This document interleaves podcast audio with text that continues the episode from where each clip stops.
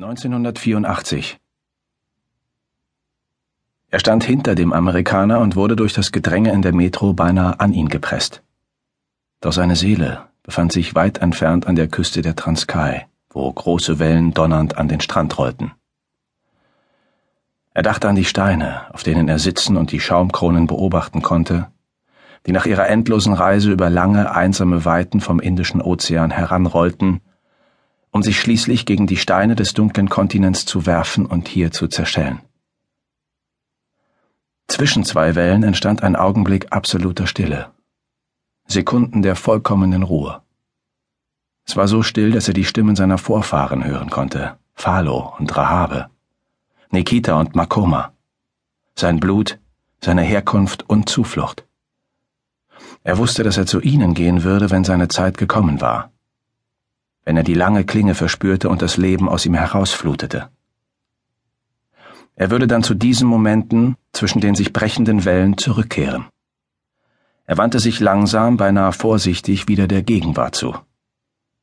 Er bemerkte, dass sie nur noch wenige Minuten von der Metrostation Saint-Michel entfernt waren. Er beugte sich vor, neigte sich etwa einen halben Kopf herunter zum Ohr des Amerikaners. Seine Lippen waren so nah wie die eines Liebhabers.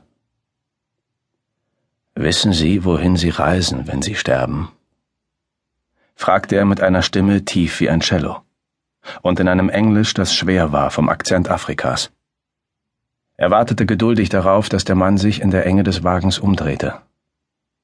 Er wartete, bis er seine Augen sehen konnte. Dies war der Augenblick, nach dem ihm dürstete. Konfrontation. Der Beginn des Kampfes. Dies war seine Berufung, instinktiv, erfüllend. Er war ein Krieger aus den Weiten Afrikas.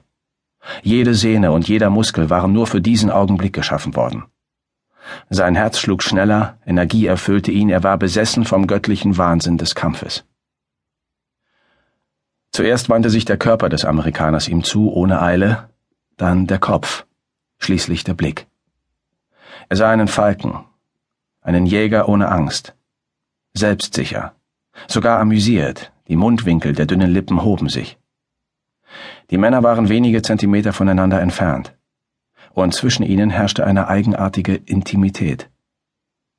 Wissen Sie es? Die Augen schauten ihn an. Denn bald werden Sie dort sein. Dorfling. Er sagte den Namen voller Verachtung. Es war die endgültige Kriegserklärung, die klarstellte, dass er seinen Feind kannte. Er hatte den Auftrag akzeptiert, die Akte gelesen und auswendig gelernt. In dem gelassenen Blick war keine Reaktion auszumachen. Die Bahn verlangsamte ihre Fahrt und hielt in Saint-Michel. Das ist unsere Station, sagte er. Der Amerikaner nickte und ging nur einen Schritt vor ihm die Treppe hinauf in die umtriebige Sommernacht des Quartier Latin. Doch dann rannte Dorfling los, den Boulevard Saint-Michel in Richtung Sorbonne entlang. Er wusste, dass Opfer bekanntes Territorium bevorzugten. Dort vorne lag Dorflings Wohnung, gleich um die Ecke vom Place du Panthéon. Dort befand sich auch seine Sammlung an Messern und Garotts und Schusswaffen. Aber er hatte nicht mit Flucht gerechnet. Er hatte gedacht, Dorflings Ego wäre zu groß. Sein Respekt für den Ex-Marine, der zum CIA-Killer geworden war, nahm zu. Sein Körper hatte instinktiv reagiert. Die langen Beine ließen seinen massigen Körper rhythmisch vorwärts schnellen, zehn, zwölf Schritte hinter dem Fliehenden. Franzosen schauten ihnen nach. Ein weißer Mann, der von einem schwarzen Mann verfolgt wurde. Eine Urangst blitzte in den Augen auf. Der Amerikaner bog in die Rue de École, dann nach rechts in die Rue Saint-Jacques. Nun befanden sie sich in den Gassen der Universität, beinahe menschenleer in den Ferien im August. Die uralten Gebäude düster, die Schatten abweisend. Mit langen, sicheren Schritten erreichte er Dorfling und stieß ihn mit der Schulter nieder. Der Amerikaner stürzte ohne einen Laut auf die Straße, rollte sich ab und richtete sich in einer geschmeidigen Bewegung wieder auf, kampfbereit. Er griff über seine Schulter nach dem gekürzten Assegai, das in der Scheide steckte, die sich an seinen Rücken schmiegte. Kurzer Griff, lange Klinge. Mai Bui, sagte er sanft. Was für eine beschissene Sprache ist das, Nigger? Die Stimme heiser, ausdruckslos. Rosa, sagte er, und der harte Klang seiner Stimme brach sich scharf an den Hauswänden. Dorfling bewegte sich selbstsicher.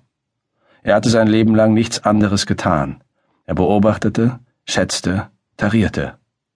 Sie bewegten sich im Kreis, die kleiner werdenden Kreise eines rhythmischen Todestanzes. Der Angriff kam unvorstellbar schnell. Doch bevor Dorflings Knie seinen Bauch erreichte, schlang er seinen Arm um den Hals des Amerikaners und stieß die lange dünne Klinge durch das Brustbein. Er hielt ihn eng an seinen eigenen Körper gepresst, während die blassblauen Augen ihn anstarrten. Um Singeli, sagte der Ex-Marine.